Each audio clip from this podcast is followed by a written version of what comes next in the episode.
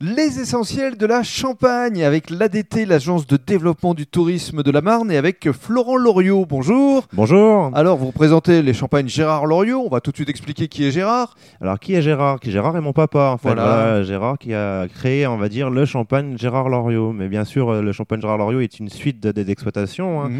Euh, mon- mes grands-parents euh, avaient déjà l'exploitation qui s'appelait le champagne Loriot Petit, euh, mais aussi mes arrière-grands-parents qui, eux, avaient également le champagne Petit Tinguy. Voilà.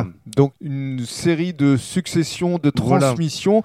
Euh, votre papa est très fier aujourd'hui parce que vous avez obtenu une véritable reconnaissance il y a peu. Bien sûr, oui, oui, bah oui, j'étais euh, donc euh, j'ai gagné la, la compétition, on va dire des, des jeunes talents du Champagne euh, 2020 dans la catégorie Pinot. hein. Donc euh, c'est vrai que une très grande fierté, une très grande transmission de, de l'exploitation.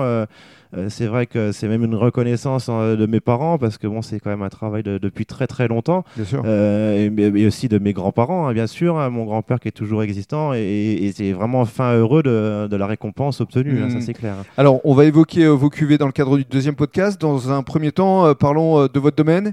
On est ici à Festigny. Combien d'hectares? Alors, nous sommes sur Festigny. Voilà, nous, nous exploitons euh, 8 hectares de vignes, répartis donc majoritairement sur Festigny, donc Festigny ainsi que sur le hameau du Ménil-le-Hutier, Mhm. mais aussi également sur toute la côte de Levrigny et également sur la côte de, de Mareuil-le-Port. Et vous travaillez quel type de cépage Alors ici, c'est vrai qu'on est euh, essentiellement euh, planté euh, en 100% euh, pinot meunier majoritairement. Ensuite, on va retrouver, c'est vrai, du chardonnay ég- également. On va dire aux alentours de 20% de chardonnay et également 10% de pinot noir afin de pouvoir obtenir différents assemblages pour pouvoir convenir à tous les palais des consommateurs. Dans le cadre du deuxième podcast, on va justement vous détailler ces différentes cuvées.